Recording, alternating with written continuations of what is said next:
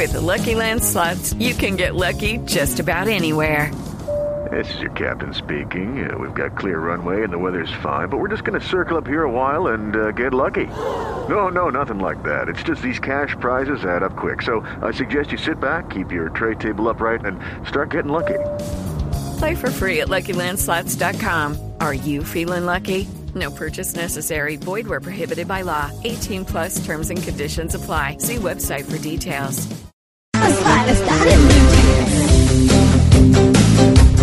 Pues la verdad es que en este programa somos unos convencidos de que el tema de la honestidad, el tema de actuar correctamente, el tema de hacer las cosas como toca, con rigor, con transparencia, viene desde la casa, viene desde las cosas más sencillas. Y pues eh, con esta excusa de la consulta anticorrupción, estamos preguntándoles a nuestros oyentes justamente cuál es su pecadillo como ciudadano. ¿Por qué? Porque casi que culturalmente hay cosas que hacemos que, bueno, que no son lo mejor, pero que las vemos como normales porque las hacemos toda la vida, porque las vimos en nuestra casa o porque se las vemos al vecino y, ah, pues sí, o si no nos parece no decimos nada, en fin, todo ese tipo de cosas y a lo que vamos entonces es a que nosotros dijimos en En Blue Jeans, no, pues hagamos la autoconsulta anticorrupción. A ver, ¿qué es lo que hacemos nosotros? Basados en esos principios de los que hemos hablado, de las cosas pequeñísimas de la cotidianidad, pues por ahí arranca. Y los estudios y los grandes estudiosos del tema anticorrupción eh, aseguran que cuando una persona ve que otra está infringiendo la ley, inmediatamente se siente con el permiso de también hacerlo.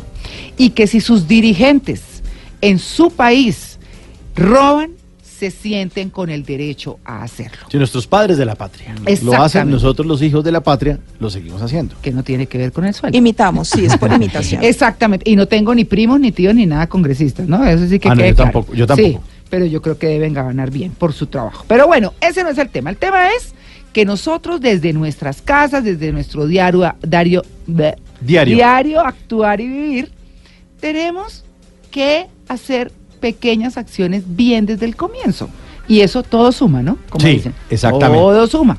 Así que eh, hemos invitado hoy a Andrea Rodríguez Roja, Rojas, abogada experta en Derecho Comercial, Empresarial y Contractual. Andrea, buenos días. Muy buenos días, María Clara, Mauro, Simón, muchísimas gracias por la invitación y por supuesto a todos los oyentes un saludo muy especial. Y María Lourdes. Y María Lourdes, por supuesto.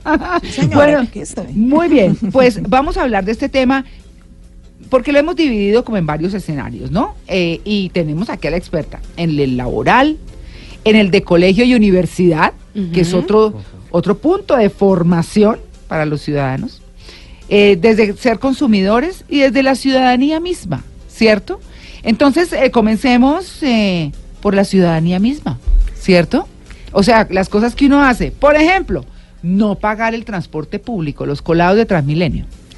Mira, María Clara, sin duda ese es un tema muy importante porque siempre que hablamos de la corrupción pensamos que es algo ajeno a nosotros. Que no nos es- toca. Exactamente. Eso es de que- esa gente que anda en camioneta blindada. Sí. Uno no. Exactamente. Mauro.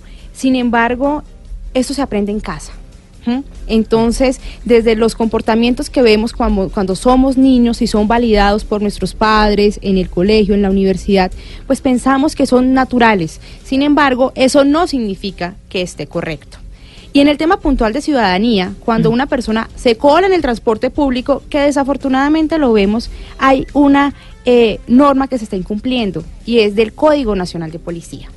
Y en ese caso, la persona que se está colando está, eh, está siendo acreedor de una multa tipo 2 que equivale a 280 mil pesos. Pero para Entonces, coger a toda esa gente, imagínese. Claro, es complicadísimo, Mm. pero hay que ser conscientes Claro. que eventualmente puede, puede ser sancionado. Entonces, por ahorrarse, no sé, ahorrarse entre comillas, Sí. unos dos mil pesos, Mm. porque no Sí. estoy hablando solo de Transmilenio, sino de cualquier servicio público, Sí. pues está teniendo una, Claro. cre- una, una- un, un débito de 208 mil pesos. Bueno, entonces hablemos de esos castigos para ese tipo de cosas. Porque, por ejemplo, uno que se encuentra, pues gente que está usando las redes de operador o de internet sin permiso, ¿cierto? Y coge y, y, bueno, como uno ve en Sí, llega tantos- el, el tipo con el overall y dice, Sí. venga, Colgado del vecino. yo lo doy para el tintico y hágame el favor y me saca el cable Sí. para ponerme el deco aquí a este lado para que me salga señal de televisión. Aquí, ay, hágale, hágale, de, de bacanería, hágame el favorcito y yo le colaboro. eso ahí qué castigo tiene.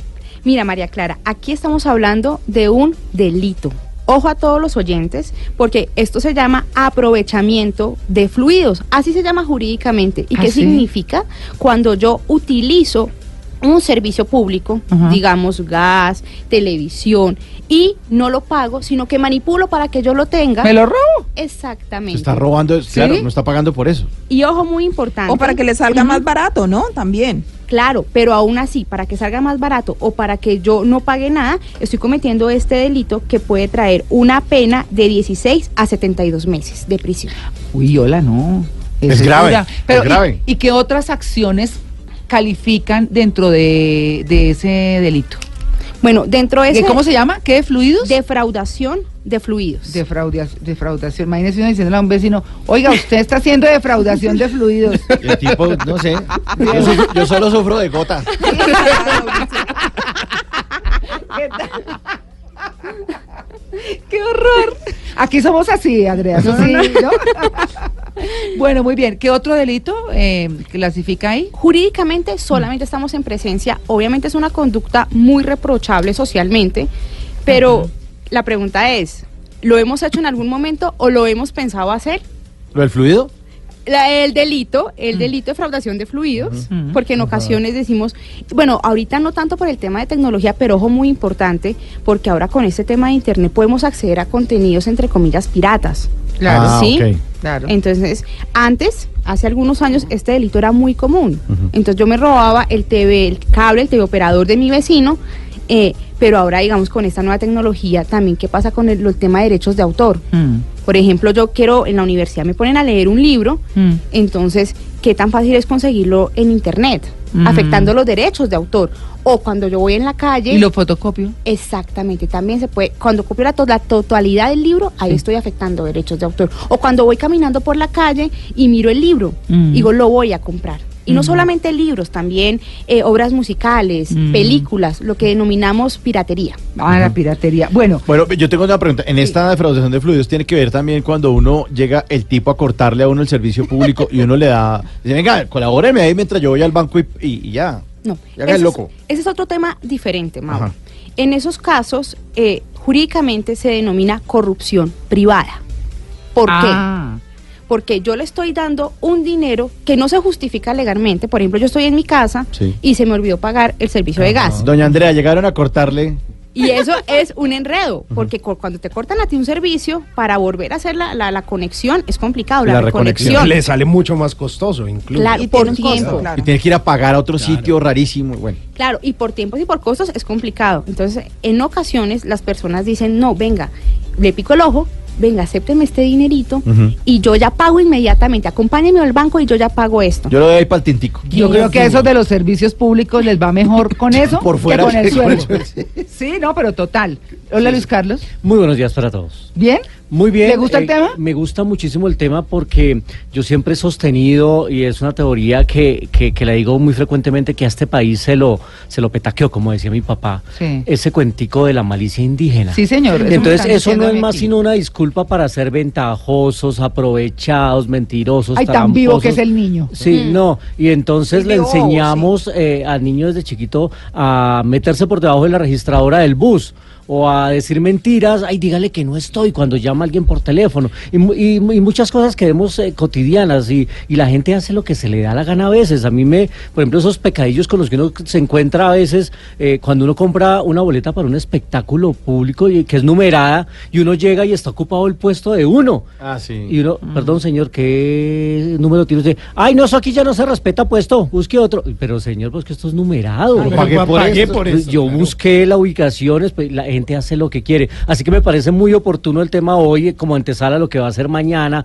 esta gran decisión eh, de algunos de los colombianos que pueden o no estar de acuerdo con la consulta. Yo también estoy de acuerdo con María Clara que hay unos puntos con los que estoy de acuerdo y otros que no. Ajá. Pero hay que salir a, a participar y a hacer de, de esto un debate. Que es lo que estamos haciendo acá O sea, hoy. hay que ejercer Hay que el ilustrar. derecho como ciudadano, si le parece. Sí, Claro. democrático. Esa es la democracia. Así que me parece Bueno, interesantísimo. Luis Carlos, pero usted no se escapa de la pregunta. Sí. Todos le hemos contestado. Yo, eh, Les estamos- haciendo todo un, todo un ensayo, una disertación. para que no me preguntaran. Ese delito se llama evasión. Evasión. Evasión. ¿Cuál es su pecadillo como ciudadano? Eh, pues, Yo no sé, yo eh, entraría en la defensa de mi pecadillo, diría que es un pecadillo venial, porque como Ya todavía... está justificando. No, Oiga, oiga. sí, voy a justificar, todo- voy a hacer Ah, todo- cómo nos enreda. ¿Cuál Es es que por eso me, me encantan las películas de abogados. Yo utilizo un servicio de transporte que no está legalmente constituido o aprobado en el país. Hablo de la plataforma Uber. Para mí, o sea, yo estoy utilizando una herramienta tecnológica. En eso no se ha puesto de acuerdo el gobierno. El Ministerio de Transporte dice que el servicio es legal, pero el Ministerio de Comunicaciones dice que, perdón, el Ministerio de Comunicaciones dice que Sí. la aplicación es legal, pero el servicio de Servicio transporte no. no. Entonces, yo estoy en ese limbo, pero yo utilizo Pero Uber. igual ya le grabaron IVA, entonces. Doctor Sí, Andrea, ¿eso es un delito? Mira, en este momento se está definiendo porque hay controversia en Entonces todavía las- no es pecadillo.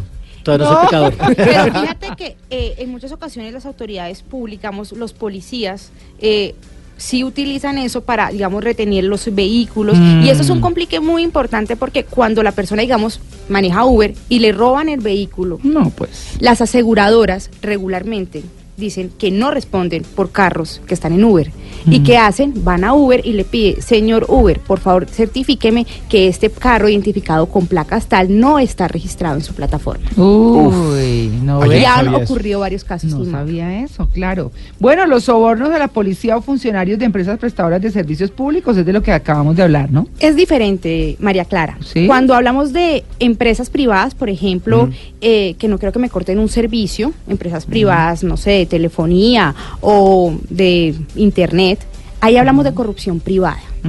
Pero cuando hablamos de un servidor público, por ejemplo, un policía, ahí hablamos de otro delito. Y es que es, mu- ocurre, no sé, cometemos una infracción y llega el policía y decimos, Dios, ¿qué hacemos? Hay 20 mil maneras de arreglar esto, por ejemplo. Sí, Exactamente. Una frase muy recurrente. sí. Pero lo que no sabemos es que estamos cometiendo un delito.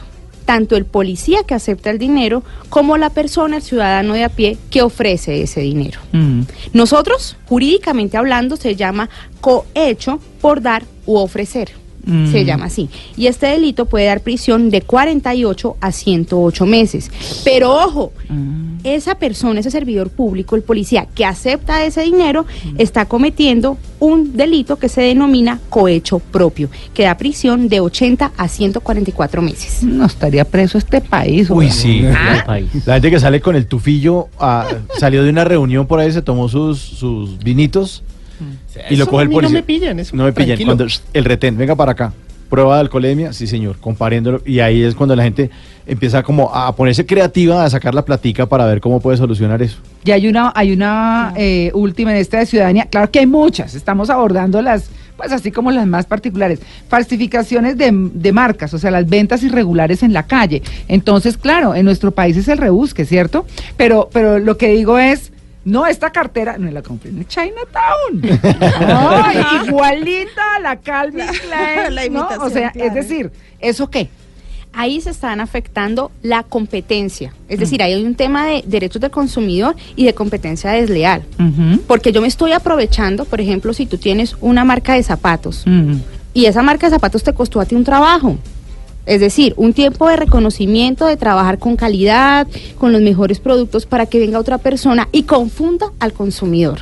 Mm. Porque esa persona que está utilizando una marca en beneficio propio o que tiende a confundir, pues está afectando no solamente a, a ti como empresaria, sino a las personas que yo creo que estoy comprando los zapatos de María Clara y resulta que no, que son otros zapatos que no tienen la misma calidad. Y uno lo ve con, con los restaurantes, por ejemplo. Eh, aquí pasó mucho con la surtidora de aves, ¿se acuerdan? sí, eso fue Que un- era un pollo frito, yo no sé, Sí. pues, es Sí. un pollo frito delicioso, y eso salió surti, no sé qué, surti. Sulfreidora de aves. Todo. Y además era, 23. eh, se llamaba Igualito. surtidora de aves de la 22, entonces le ponían una X Sí, y sí. queda 2 por 2 Sí. para separar, dice, no, esta es distinta. Ah, no vaya a pelear Y la de- fuente era Todo. exactamente la Igualito todos los La colores, misma, la claro. fuente, exacto. Yo vi una todo. que se llamaba sulfreidora de aves. ¿Ah, sí? Sulfreidora. Ay, no. Claro, este es distinto, aquí no venga a pelear. No, están copiando el nombre. Yo conocí al dueño de esa compañía eh, que le tocó cambiarle el nombre porque Claro. perdió todos. Todo. Y le cambió el nombre. Ya, démosle la cuña, se llama eh, La Compañía del Sabor. Ah, sí, le tocó volverse la Compañía del Sabor porque ellos eran los originales y los piratas le, le- le cambiaron el Le nombre. acabaron la marca. Pero era de una creatividad, el logo se lo cambiaban, eh, surtidora de pescados, de aves, de pollos, de todo, o sea, era una cosa Yo, absurda. yo trabajé en un restaurante que se llamaba Andrés Carne de Tres. Por ¿No ejemplo. ¿Eso tiene cárcel, por ejemplo? Mira, desde el punto de vista penal, no, el código no lo ha tipificado, pero eso sí tiene una sanción Sanción. eh, por parte de la Superintendencia de Industria y Comercio. Bueno, Porque me estoy aprovechando del reconocimiento y de la trayectoria eh, que tiene una persona por su marca. Y una recomendación muy importante para las- los empresarios que nos están escuchando es que tienen una marca pero no la han registrado. Ah, sí. ah, sí, eso es cierto. Ojo, si usted tiene una marca que, que ha sido un trabajo de esfuerzo, ha sido un tema de, de- de un trabajo con, con todos los productos de experiencia, registre esa marca. Claro. Porque eventualmente si usted no la registra, otra persona se puede aprovechar y registrarla. Bueno, ahí está. Estamos hablando de la autoconsulta anticorrupción. Sí. Ahí está. Todos tenemos nuestros pecadillos y eso es lo que les estamos preguntando con el numeral en Blue Jeans en arroba Blue Radio Co. ¿Cuál es su pecadillo como ciudadano? Vamos a seguir hablando, hablando en otros escenarios de nuestra vida cotidiana. 8 y 33. Bueno, hoy estamos hablando de la autoconsulta anticorrupción. En esas cosas cotidianas que hacemos y que, bueno, en las que vemos reflejado eh, mucho de nuestra cultura. Así que eh, estamos desde las 8 de la mañana con Andrea Rodríguez Rojas, es abogada experta en Derecho Comercial, Empresarial y Contractual. Y ya hablamos como de esas regulares de la ciudadanía, de no pagar el tiquete, de sobornar al que viene a cortar el servicio, de robarse eh, las... eh, digamos, la identificación básica de una marca para hacer una cosa similar y aprovecharse de la buena fama del otro, en fin, muchas cosas. Pero hablemos de las laborales, ¿cierto? Presentar documentar, eh, documentación falsa para ser contratado o incapacidades falsas para ausentarse del trabajo. Bueno, ¿eso cómo se, se tipifica en términos jurídicos? Mira, María Clara, es muy usual, sobre todo acabamos de pasar de la etapa mundialista, donde los partidos eran en la mañana, entonces Ah, claro. muchos trabajadores eh, se incapacitaban eh, y obviamente esto causa un perjuicio a la compañía. Claro. Primero porque no se está laborando y aparte porque se le está pagando, por ejemplo, si se incapacita uno o dos días. Mm. Entonces, cuando una persona, por ejemplo, para vincularse a una empresa, falsifica documentos porque no tiene la experiencia o porque no tiene eh, los títulos solicitados, Mm. ahí hay un delito. Pero no solo hay un delito, sino que también se le puede terminar el contrato con justa causa.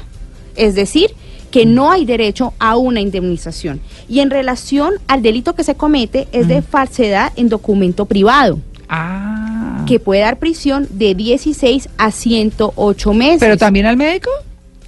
Depende. Ah. Si el médico hace parte De... de, de esa defraudación. Sí. Porque en muchas ocasiones una persona incluso en internet se consigue eh, ese tipo de excusa, la incapacidades. excusa médica. Exactamente. Sí, Hay, claro. hay droguerías que venden excusas médicas. ¿Ah, sí? Sí. Ah. Pero esto obviamente es un horror. tema muy complicado Pues para las empresas. Claro, y ahí, ahí cabe el de inventar calamidades. Eh, y entonces hablábamos al comienzo de, de ay, mi amor, eh, fotocópiame esta tarea del niño. El tema de los eh, y me la traes, eh, ¿no? Eh, Porque es que, pues para no salirnos, que eso vale la fotocopia en la tienda y bueno. Pero el uso indebido de viáticos, eso sí es que Ah, la no. feria, ¿no? Es que es un pecadito Ay, que sí, quizás... que no los devuelven si les sobra. Sí. Claro, y las personas que hemos estado en algún momento empleadas o que estamos empleadas y nos dicen, mire, tome este dinero para sus viáticos, para esa determinada labor que tiene que hacer fuera de la ciudad, y hombre, nos sobra un dinero de más. Y la persona dice, ay, ¿qué hago? ¿Lo entrego? ¿No lo entrego? Incluso conocí el caso muy curioso hace poco. Una empresa le encomendó al jefe comercial, era para fin de año, que le iba a comprar televisores de última tecnología a todos los trabajadores. Entonces el señor se fue a un almacén y cuando estaba pagando, más o menos la compra ascendía a 50 millones de pesos, había como un tema de premios. Entonces el señor oprimió el botón y se ganó eh, en bonos la mitad de la compra que había hecho. Uy. Uy, ¿Qué hacen eso ustedes? fue en Catronics. Claro, yo me gané una cosa de esas, claro. ¿Qué hacen ustedes? Sí. Se gana 25 millones de ¿Usted pesos en este almacén. Claro, ¿usted qué haría? Porque jurídicamente no habría un delito, en Sí. principio. Sí. El señor que hizo, pues el señor renovó todo eh, la tecnología de su casa, Claro. entonces Ay, compró, Cayetano. compró absolutamente todo. Ah. Y esto, desde el punto de vista jurídico, se llama eh, a- administración desleal. ¿Qué significa esto? Cuando una persona maneja recursos en una compañía, en una empresa, y aprovecha esa, esa posición que tiene para, para utilizar esos dineros. ¿Mm? Porque aquí, ¿cuál es el deber ser? Porque la persona dice, pero es que ahí me dieron la plata y aquí yo tengo la factura donde dice que yo pagué los televisores. Pero es que Claro, si ¿qué no- tenía que hacer? Claro, pero si él no hubiera tenido ese dinero, no se hubiera ganado esos 25 millones de pesos. Claro, porque Claro. está pagando con dinero que no le pertenece. Exactamente. No, No, además, eh, además es que ese premio, no, yo tuve la felicidad de tenerlo, les digo, buenísimo. No se lo dan en plata, sino se lo dan en especie. Claro. Entonces usted tiene que sacar pues otros equipos y otras cosas, ¿no? De eso se trata. Bueno, ahí hablaríamos de los manejos indebidos de dinero por parte del personal, ¿cierto? Eso sería parte de eso y de cómo esos préstamos que se hacen con los de la caja menor y toda esa cosa, ¿no? Mira, María Clara, hace poco asesoré a una empresa, eh, el señor de contabilidad lleva más o menos dos años y el mensajero era el hermano. El mensajero era la persona que se encargaba de sacar el dinero, de llevarlo, de hacer todas las vueltas. Eh, un momento a otro, el señor de contabilidad se fue y la contadora le dijo a la jefe, es que aquí yo veo un tema que siempre faltan 50, 100 mil pesos mensuales. Y dice que por temas de caja menor. Pues resulta que le quedó, ro- le robó más o menos unos 3 millones de pesos. Y él hacía manejos con los demás trabajadores. Sí. Entonces iba, oiga, présteme 20 mil, que no tengo. Ah, entonces él sacaba de la caja menor. Mm. Y eso, por supuesto, afecta a los intereses de la compañía. No, pues claro, Sí, o ese robo continuo del que se lleva un lápiz todos los días de los de la Ay, sí, dotación. para los Ah, sí. Para los- Se lleva un lápiz y lleva 35 años trabajando en esa empresa. Imagínense, se ha acabado con cuántos bosques con los que se hicieron esos Claro. lápices. Y es que nos Se roban los sorprendemos. lapiceros, sí. y nos sorprendemos de los casos de corrupción, eh, pero es que hacemos mini casos de corrupción. Claro. Y desde el colegio, lo que hablaban, eh, lo que hablábamos ahora eh, sobre el tema de los plagios de, de las universidades, que incluso lo validamos a nosotros. Incluso hace poco estaba con una amiga y la nieta en el carro, y mi amiga le dijo a la niña, ponte el cinturón, porque si no te lo ponen, nos ponen una multa.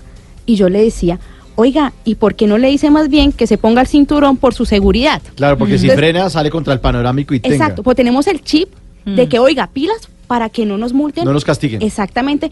Y lo que decía Luis Carlos, estamos en un tema de la ley del vivo. Y nos enorgullecemos y sacamos pecho. Oiga, es que mire que yo cometí tal falta y me enorgullezco. No, Que pues aquí eh, eh, acor- acordémonos en el Mundial, eh, los chistositos que mm, orgullosos mostraron en redes sociales cómo metieron trago en el estadio. Los Eh, de los binoculares. Sí, los de los binoculares y, Claro, los y sacaban pecho. Además, porque es una vergüenza. idiotez, porque si no es que yo quiero estar borracho en el estadio, en el estadio venden cerveza. Sí, Y se idiotas. toma usted tres basados de esos de cerveza, de esos Sí. de estadio del mundial, y ya queda listo. O sea, si era por trago, tranquilo. Pero Pero, que hacer la pilatuna de, ay, metimos trago, como somos de vivos. Claro. Y, y los japoneses, la casta los japoneses son más vivos que recogen la basura que ellos mismos hacen y dicen, nosotros tenemos una potencia mundial. Ahí está la Ustedes sigan metiendo trago al estadio. Ahí está la cultura. Ahora hablaban de, de, de la venta de trago y que hay, hay ley seca. Allá en Rusia, yo fuimos eh, una noche a hacer mercado y demás, y entre las cuales pues yo compré unas cervezas para tener en el hotel.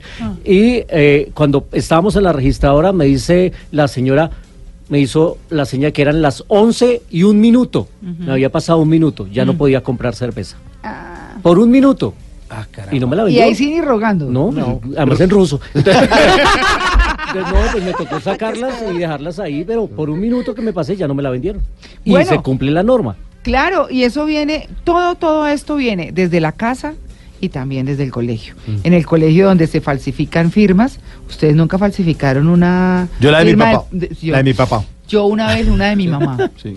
De mi mami, y claro, yo tenía, pues vivía en clima caliente y era muy tenaz hacer educación física al mediodía y a veces nos acostaban, teníamos una profesora muy brava que se llamaba Rosa de Copete. Y Rosa se acuesta en Se el llama piso. de copete la Sí, Rosa. Caliente. Rosa Sí, de sí. copete. Uy, de copete, sido Y entonces. Rosa nos hacía acostar en ese patio hirviendo. Y yo decía, Dios mío, pero esta señora qué, ¿no? Y un día dije yo, voy a hacer una cartica de que estoy enferma y firmé por mi mamá. Eso tengo que contarlo y eso sí, obviamente cuando, yo le conté a mi mamá, a mi mami pues con mucho chiste y me castigó. Ah, Claro, Me castigó y yo dije, Claro. ay, brutas. Pero aprendí a hacer la firma de mi mamá. Yo una vez falsifiqué la firma de mi papá, saqué uno en una previa y tocaba llevarla firmada. Y yo muestra a ver cómo es que Alfredo Quintero, venga, esa. Y la llevé y el profesor pasaba por los puestos y mira, por favor muestren las previas firmadas. Y la mano me hacía así. Me temblaba claro. y el tipo paró, miró y siguió derecho y yo, ah, sí. nunca más volví a hacer eso. Muy claro, mal, entonces muy mal. se falsifican firmas, incapacidades, se copian los exámenes, hay suplantación de trabajos, eh, derechos de autor también, se hace plagio, en fin, todas esas cosas que no debemos hacer y esas del consumidor, ¿no? Esas de, a mí me encanta esa pregunta eh, que, que nos hizo nuestra invitada justamente ahorita cuando estábamos contextualizando el tema, ¿cierto, Andrea, el del billete falso? Claro que sí, y le hago la pregunta a todos los oyentes. ¿Ustedes qué hacen? No sé, hacen una compra en la tienda, ya están en su casa y revisan y tienen un billete falso de 20 mil pesos. No, todo el mundo es a metérselo a otro. Eso no, Sí, diga, no sí. digamos mentiras. Sí. ¿Ah? No, ¿sabe que mi mamá me regañaba? Una vez, una vez me rompo. pasó Uy, eso. usted metía billetes falsos No, sola. no. Una vez me, di- me, me, me metieron un billete Es que falso. una vez, una vez imprimí un billete Tenía una máquina. y a mi mamá no le gustó. Yo no sé por qué ella es tan complicada para unas vainas. No, y, y me dieron el no billete acepta y las yo cosas. como, bueno, ¿qué hago? Venga, hay que meter este billete. ¿Qué No, compramos? no, no, no, no, no, no, no, no, no. Cogió el billete y lo rompió en esta carita. Y Tal- chao. Tal cual, yo soy igual a su mamá. Yo ¿Eso tiene, eso tiene alguna, alguna pena o algo? Claro que sí, María Clara, y celebro la, la decisión de la mamá de Simón, eh, porque primero Fuerte, por un Simón. tema moral, Mm. porque a uno le da rabia cuando le meten un billete Uy, falso, si- claro. sobre todo si es de 50 mil o de Uy, 100 uy, mil sí, pesos, Total. el Uno de dolor. 100. El de y 100 no lo 100. conozco, por lo menos yo. Sí, yo no. Ya no le, no le alcanzo, no le el llego. original. Pero el Código Penal habla de un delito que se llama tráfico de moneda falsa. Mm. Cuando yo circulo billetes falsos. Ah. Y eso puede dar una prisión de 48 a 144 meses. Entonces la recomendación es siempre cuando yo vaya a recibir dinero, no de un banco, no de un cajero, hombre, verifique que sean billetes que, que estén bien. Pero a mí me pasó incluso hace poco, el cajero me entregó un dinero y el billete era totalmente falso. En esos casos, la persona que hace debe dirigirse directamente al banco con la tirilla que dan para efectos de que cambien el billete y sí lo cambian. ¿Ah, sí? Claro que sí. ¿Se lo cambiaron? Claro que sí, Mauro, me lo cambiaron y era de 50 mil pesos. Ah, Entonces, ahí está la cámara en el cajero. Uf. Claro. O sea, eso sí, Sí, no tiene eso sí. pierde. Y cuando el cajero en ocasiones da de más dinero, que Ah. a veces ocurre, Que hay que entregarlo. Mm. pues fíjate que en el 2007 un banco, eh, el cajero tuvo problemas, el señor que eh, configuraba el cajero se equivocó y en la cajilla de 10 mil pesos puso de 50 mil pesos. Eso quiere decir... Hmm. Ah, Yo no sé esa equivocación, ¿no? que una persona que sacaba 200 mil pesos perfectamente podía haber recibido el doble. Eso ocurrió en el, doble o 2007. muchísimo más. Y claro, Claro. totalmente más. Mm. Y fueron dos horas donde la gente sacaba y metía plata para obviamente robar. Y esto es un delito. Bueno, hemos hablado de generalidades. Aquí lo que pretendemos es que ustedes se queden pensando en esto y mirando si es que vamos a solucionar todo eso solamente desde una consulta eh, o lo vamos a hacer más bien de raíz desde nuestras propias casas y en nuestra propia, eh, propia sociedad con el ejemplo. Eso es. Muchas gracias Andrea por haber aceptado esta invitación. A ustedes muchísimas gracias No cometimos por la ningún invitación. delito, No, ¿no? Ah, todo bueno. perfecto. Nos avisa de todas maneras. y Bueno, a todos los oyentes, muchas inocente. gracias.